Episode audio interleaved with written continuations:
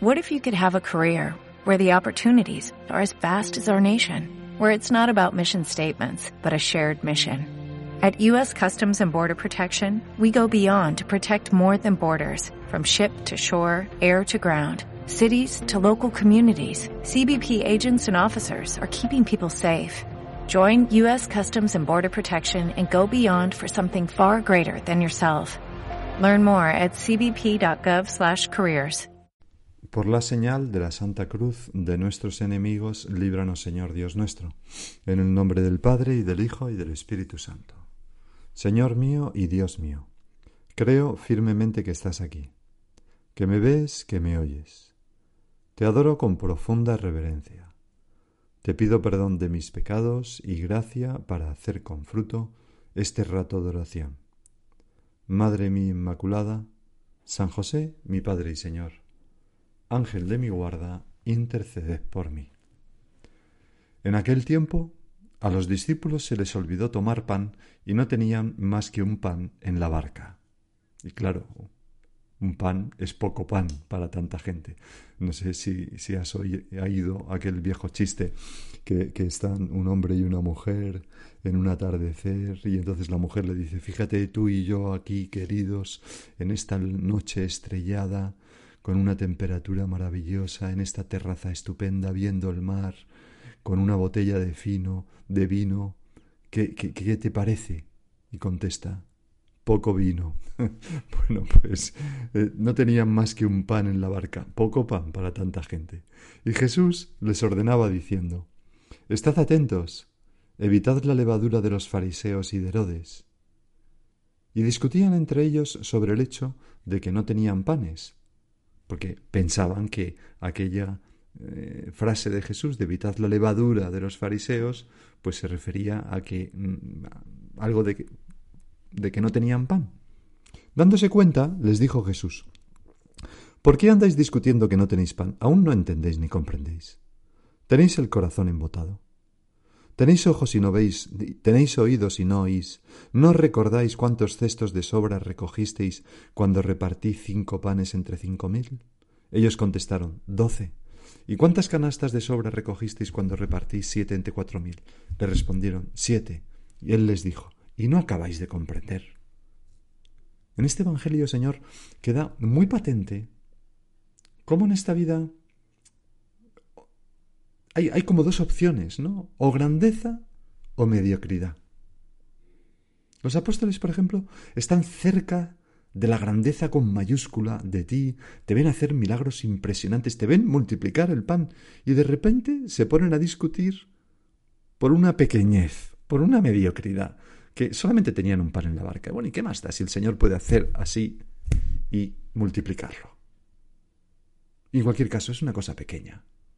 Y por eso el Señor le dice, ¿por qué andáis discutiendo que no tenéis pan? ¿Aún no entendéis ni comprendéis? ¿Tenéis el corazón embotado? ¿Tenéis ojos y no veis? ¿Tenéis oídos y no oís? ¿Habéis estado cerca de la grandeza y no os habéis enterado? El Papa habla mucho de arriesgar. Una actitud básica en la vida para transformarla en una aventura. Se trata de arriesgar en el sentido de saber renunciar a la propia comodidad, la propia seguridad, las riquezas, etc., para conseguir un premio grande que merezca la pena. Aquella perla preciosísima o el tesoro escondido que, se vende todo lo que se tiene y para comprarla, arriesgando. Es decir, mm, eso grande puede ser la felicidad, un amor, una gracia, el cielo, la santidad. Pero mira una cosa, para arriesgar, primero hay que detectar esa grandeza que se nos promete. Quien no percibe la grandeza nunca arriesga. ¿Para qué? Cuando un dedo señala algo, solo los tontos se quedan mirando el dedo. Dice ese conocido refrán que tantas veces hemos repetido. Hay gente, Señor, que ve sin mirar o mira el sitio equivocado, se fija en el dedo, pero no, no, no mira la dirección. Pasa junto a la grandeza convive con ella y no se entera, no se da ni cuenta, ni le roza. Señor, ¿no me estará pasando esto a mí? Ayúdame, que no quiero que me pase. Porque hay gente, por ejemplo, que siempre elige mal. el peor novio, la peor no sé qué, el peor no sé cuánto. es otro chiste, no sé por qué me están saliendo chistes, pero aquel chiste de, un señor que va en, medio del campo y se encuentra un rebaño con un pastor y le dice, oiga, eh, este rebaño es suyo, sí, y si le adivino el número de ovejas que tiene, me da, me da un corderito. Y dice, hombre, pues sí. Y entonces le dice, tiene usted 187. Digo, oiga, pues qué, qué impresionante, lo ha adivinado. Y no le he dado tiempo a contarlo. Mire, le, pues nada, elija usted un corderito. Y entonces, pues dice, este. Entonces le dice el pastor, ese, ¿no? dice, mire, vamos a hacer una cosa. Si le adivino su profesión, usted eh, renuncia al corderito. dice, pues sí. Y dice, pues usted es ojeador de fútbol del Real Madrid. Y dice, pues sí. ¿Cómo lo ha, cómo lo ha adivinado? dice, porque entre 187 ovejas ha elegido usted al perro. Bueno, pues a veces hay gente que elige mal. El, y, hay gente, sin embargo, que elige siempre bien, siempre bien. ¿Por qué, Señor? Pues yo pienso que muchas veces es porque tienen un alma grande que sabe detectar la grandeza y no ser engañados fuera de ellos. En el Evangelio de hoy tú animas a guardarse de la levadura de los fariseos. Algo importante. Y ellos piensan que se refiere a su falta de previsión con el pan, y les corriges recordándole la multiplicación de los panes y de los peces. ¿No acabáis de entender? Tan torpes sois. ¿Para qué os sirven los ojos si no veis y los oídos si no oís? Pues Señor, te pedimos que nos dilates las pupilas para entender, para ver, para oír, para no ser torpes, para reconocer tu grandeza, la grandeza allá donde esté. Como tantos personajes en el Evangelio, Bartimeo, al oír que era Jesús, empieza a gritar Jesús, hijo de David, ten piedad de mí, arroja su manto, salta, insiste. En otra ocasión se dice, cuando yo hablar de Jesús, y lo mismo, o la hemorroísa, con que solo toque su ropa me curaré. Todos estos personajes aparecen como detectores de la grandeza que hay en ti. Y yo, Señor, quiero ser uno de ellos. Me gustaría no solo detectar la grandeza que hay en ti, sino la grandeza que hay en los demás que son hijos de Dios. ¿Cuántas veces, cuántas veces mm, mm, me dejo conmover? Es una pregunta que nos hacemos ahora, ahora en nuestra oración. ¿Cuántas veces me dejo conmover ante la grandeza que hay en las personas que me rodean? Sé admirar sus virtudes. Sé decir, ¡buah! Menuda persona, qué categoría, qué simpatía, qué capacidad de trabajo, qué capacidad de sacrificio, qué delicadeza, qué fortaleza. Claro, lo que pasa, Señor, es que solo quien tiene grandeza dentro detenta, detecta pues la grandeza fuera. Hay como una sintonía, ¿no? El corazón bota, es como afinar las cuerdas de la guitarra, tocas una y la otra y entran en vibración, entran en conjunción. Pues el alma vibra cuando detecta algo semejante a él. Yo estoy hecho para esto, esto es lo que buscaba, esto es grande, esto es a mi medida, porque tengo un corazón grande, un alma grande. Un corazón grande, noble, limpio, lleno de amor, compasivo. Desde luego, así era tu corazón, Señor. Tenías esa mirada afilada para ver lo bueno en los demás, porque tu corazón era así. Cuando ves a la pobre viuda y su ofrenda, veis a esa mujer, o a la mujer sirofenicia, oh mujer, grande es tu fe, o el centurión, no he encontrado una fe como esta. Señor, ¿yo merezco algún piropo tuyo? ¿Hay grandeza en mí? ¿O soy un mediocre? Porque un corazón se puede empequeñecer, se puede hacer mediocre por la pereza, la vergüenza, la doblez, el egoísmo, el respeto humano, el miedo al que dirán. Todos esos son corazones mediocres que jamás percibirán lo grande. Más aún, se atascarán en lo pequeñito. Porque corazón pequeño, problemas grandes. Corazón pequeño, problemas grandes. Hace ya tiempo, ¿no? Me acuerdo que, que, que, una persona me decía que, su, que, el gran motivo para separarse de otra persona con la que vivía era que siempre dejaba la espuma, ¿cómo se llama esto? la espuma, espumadera o no, sé muy bien cómo se dice eso, ¿no? Eso, ese utensilio de cocina, ¿no? Siempre la dejaba manchada. Bueno, hombre, tampoco es para tanto, por el amor de Dios. Corazón pequeño, problemas grandes, por tonterías. ¿Cómo está mi corazón? Señor, piénsalo, piénsalo. Lo pienso yo también. Toda tu vida, Señor, estuviste rodeado de ambas cosas, grandeza y mediocridad. Ayer mismo leíamos aquel Evangelio en que los fariseos te piden un signo. Jesús dio un profundo suspiro, un signo de otra vez, no se enteran, qué mediocridad. Porque había signos por todas partes, pero su alma era pequeñita, mediocre. Muertos para lo grande. En cambio, tenemos, por ejemplo, aquel fariseo influyente Nicodemo que fue a ti de noche. Rabí, sabemos que has venido de parte de Dios como maestro, pues nadie puede hacer los prodigios que tú haces si Dios no está con él. Detecta la grandeza. Era un hombre cabal, Está también la samaritana. Señor, dame siempre de ese agua. Señor, veo que eres profeta. Detecta la grandeza. O tenemos aquella escena maravillosa después de la resurrección cuando Pedro y los otros están pescando y un desconocido, que eres tú, Señor, te acercas, muchacho, ¿tenéis algo que comer? Echad la red a la derecha. Y ante aquella pesca milagrosa, Juan, es el Señor. Detecta la grandeza. Y Pedro se echó al mar detecta la grandeza también. Se entiende muy bien aquello que San Ignacio de Antioquía hace casi dos mil años escribió. El cristianismo no es obra de persuasión, sino de grandeza. Señor, por favor, danos un corazón grande. Danos grandeza de alma. Te lo pedimos, por favor. No, sé si lo merecemos, no sé si lo podemos conseguir con nosotros mismos, pero tú, Señor, no permitas, no permitas que a mí se me empequeñezca el corazón.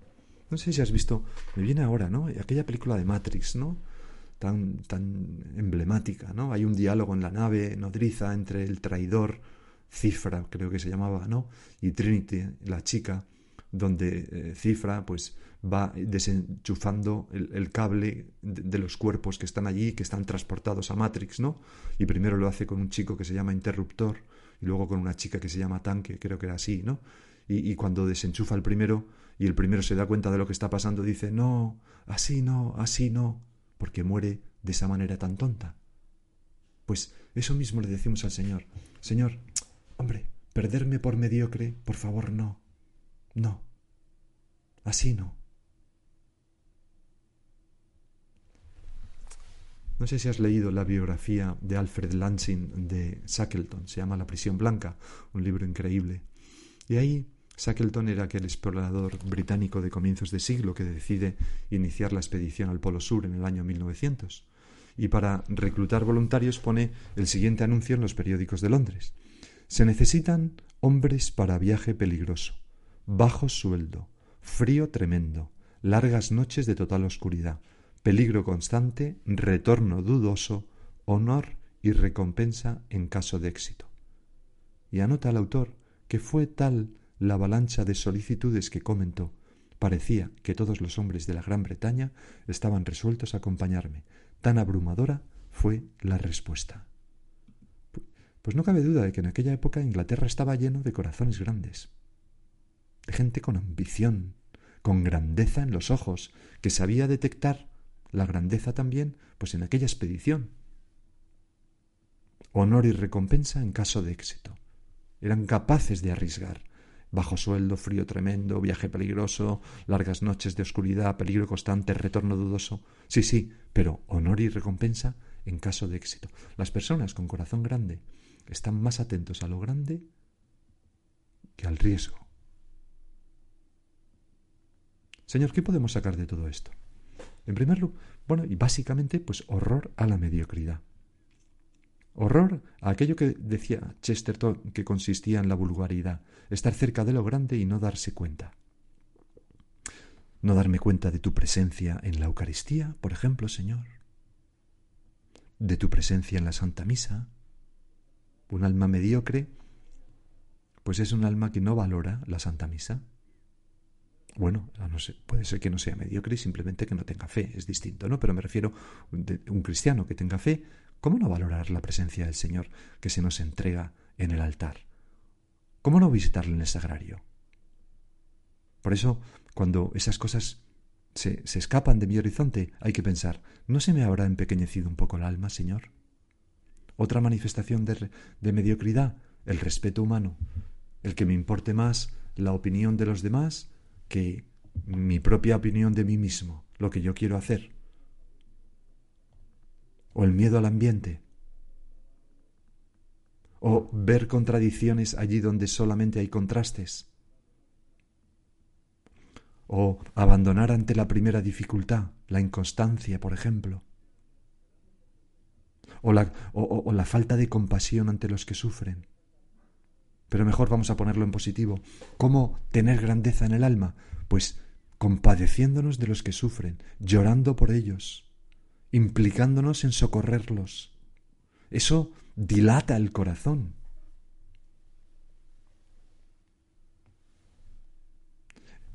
Cultivando nuestra vida interior, cultivando la lectura, que tantas veces mm, mm, nos saca de nuestros mundos pequeños y nos engrandece. Me viene ahora al pelo también esta cita que tengo aquí de, de, El hombre en busca de sentido. Algunos detalles de una muy especial e íntima grandeza humana acuden a mi mente, dice aquel hombre que estuvo en Auschwitz, Víctor Frank, como la muerte de aquella joven de la que yo fui testigo en un campo de concentración. Es una historia sencilla, tiene poco que contar, y tal vez pueda parecer invención, pero a mí me suena como un poema. Esta joven sabía que iba a morir a los pocos días. A pesar de ello, cuando yo hablé de ella, con ella, estaba muy animada. Estoy muy satisfecha de que el destino se haya cebado en mí con tanta fuerza. Me dijo. En mi vida anterior yo era una niña malcriada y no cumplía en serio con mis deberes espirituales. Señalando la ventana del barracón me dijo Aquel árbol es el único amigo que tengo en esta soledad. A través de la ventana podía ver justamente la rama de un castaño, y en aquella rama había dos brotes de capullos. Muchas veces hablo con el árbol, me dijo. Yo estaba atónito y no sabía cómo tomar sus palabras. Deliraba, sufría alucinaciones. Ansiosamente le pregunté si el árbol le contestaba. Sí. ¿Y qué le decía? Respondió. Me dice, estoy aquí, estoy aquí.